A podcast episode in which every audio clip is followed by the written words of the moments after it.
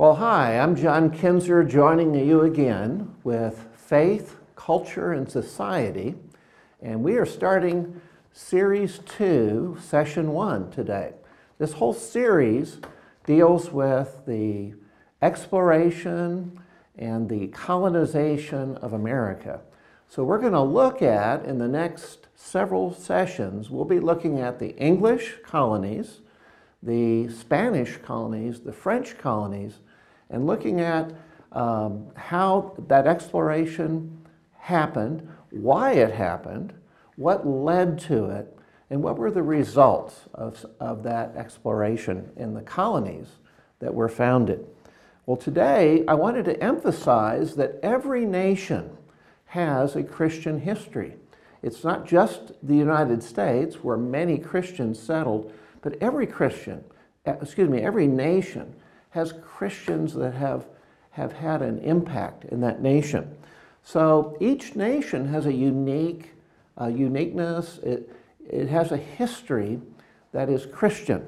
And uh, of course, history, we could define that as an account of facts uh, in the order in which they occurred with their causes and effects. So, history is a subject that we look at because we wonder how did things happen? How did things occur? What was God's plan? Did God have his hand on history? Does he have a plan for each nation? And I would say yes, as I have studied uh, the book of Daniel, uh, as I have studied the various books in the scriptures, God has a purpose and his hand in on each nation. So today we're going to start with God's providential hand shown in a timeline. We're going to show you some dates, and specifically, we're going to look at the printing press. We're also going to look at the Protestant Reformation as two important things that occurred that have to do with the founding of America. So we are looking at a timeline, and we're going to start with 1382 and look at several dates that are important for the development of technology, the development of education, even the faith of these explorers was developed because of what occurred here. In 1382, we see um, uh, Wycliffe, who is an a English monk, and he has a burden wants to uh, really have every person in England be able to read the Bible in, its, in, its, its, uh, in their own language. So he comes and begins translating the Bible into the common language. And this is the first time God's Word has been available to people. He makes little tracts, small booklets, and his followers help teach people in England. So the Word of God is getting out in England.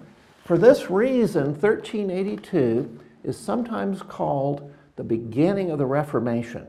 This is the, uh, he's often called the um, morning star of the Reformation. He's the first light that comes bringing God's Word to people. Well, in 1450, we come to a major date that we want to look at today.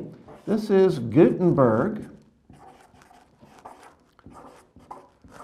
And this is Gutenberg's Bible. And uh, he begins printing Bibles, but he's using a movable type press. In fact, uh, we see that he begins changing type instead of having to make an entire page for uh, a, a, book uh, that's carved by hand into a big plate takes hours and hours. Instead, he just begins changing the type around. He makes little blocks of type.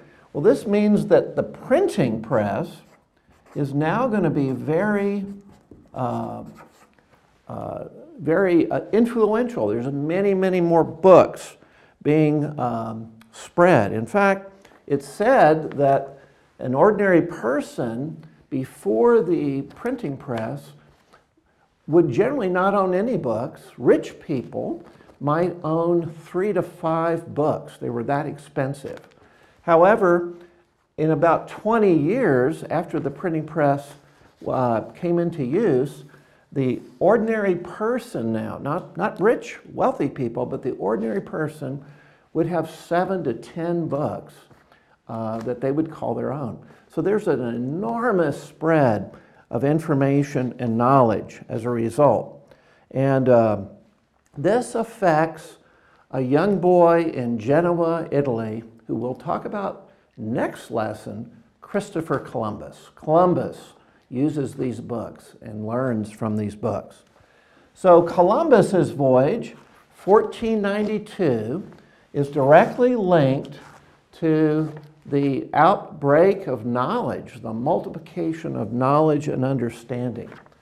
1517, we're also going to look at this date as the Protestant Reformation. The Protestant Reformation uh, steps out, and Martin Luther, a monk in Germany, nails up on the church door at Wittenberg, Germany, a long sheet of protests. This is called the 95 Theses. This is a very famous work. It criticizes the church uh, doctrine about indulgences, uh, one of the things that the Catholic Church had been teaching. Martin Luther wants the church to be more biblical, so he questions those things. And the 95 Theses is the start of the Protestant Reformation. Remember, Wycliffe, his first Bible, but now it's really spreading. Why? Why does the Reformation spread so greatly at this time all through Northern Europe into Britain? Because of the printing press, the printing press. I should uh, put that second word there. The printing press is taking that knowledge and spreading it. Well, in 1526, we see another uh, big breakthrough for England, particularly William Tyndale. I'll put his name here William Tyndale.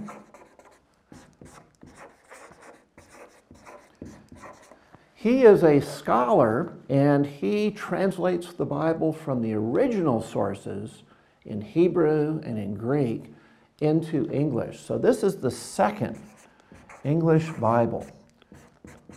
The second English Bible is translated. And this, again, now can be printed on printing presses. So this really goes and is broadcast widely. So discoveries are coming out and they're being uh, sent out because of the printing press. Some of the discoveries that really are very, very important are the astrolabe, which is a device to spot where you are in relation to the stars. And uh, it's, it's a way sailors now can know where they are as they cross the ocean. Another is the compass. A compass will give you a true bearing. A sailor needs that. So now sailing is one of these areas that really takes off and begins to be developed. Another is sails, actually, are now being able to move across the back of a ship. We have what we call the lateen sail, which makes a small boat be able to sail forward and against the wind and with the wind and against the wind by shifting the sail around. It's kind of a rotational sail. That comes out, that's a new uh, idea. And so these, all these things are being popularized in writing, and people across Europe are uh, using this. So before the printing press, books were very expensive. Now books are much less expensive. God's hand is in on this. When we think of God's hand directing history, you can see that God is opening the way for exploration. And now the ideas of the Reformation, wanting people to read the scriptures, for their, themselves. Seeing people as making good decisions or bad decisions, but being responsible. Responsibility, personal responsibility is one of the big things that comes from this time. If you're familiar with the Reformation, famous phrase, sola scriptura. Sola scriptura, scripture only. All you need is scripture to know how to become a Christian, how to have a personal faith. And finally, if you remember, priesthood of the believer. Each believer is a priest unto God. So these ideas are now spreading, and now you have uh, the mechanism, the way for people to move those ideas westward to America. Remember, uh, providential history, God's directing history. He, uh, history is the account of those facts in the order in which they occurred with their causes and effects. History has cause and effect. Here we see God's hand pushing history forward. It's been good being with you today. God bless you as you study.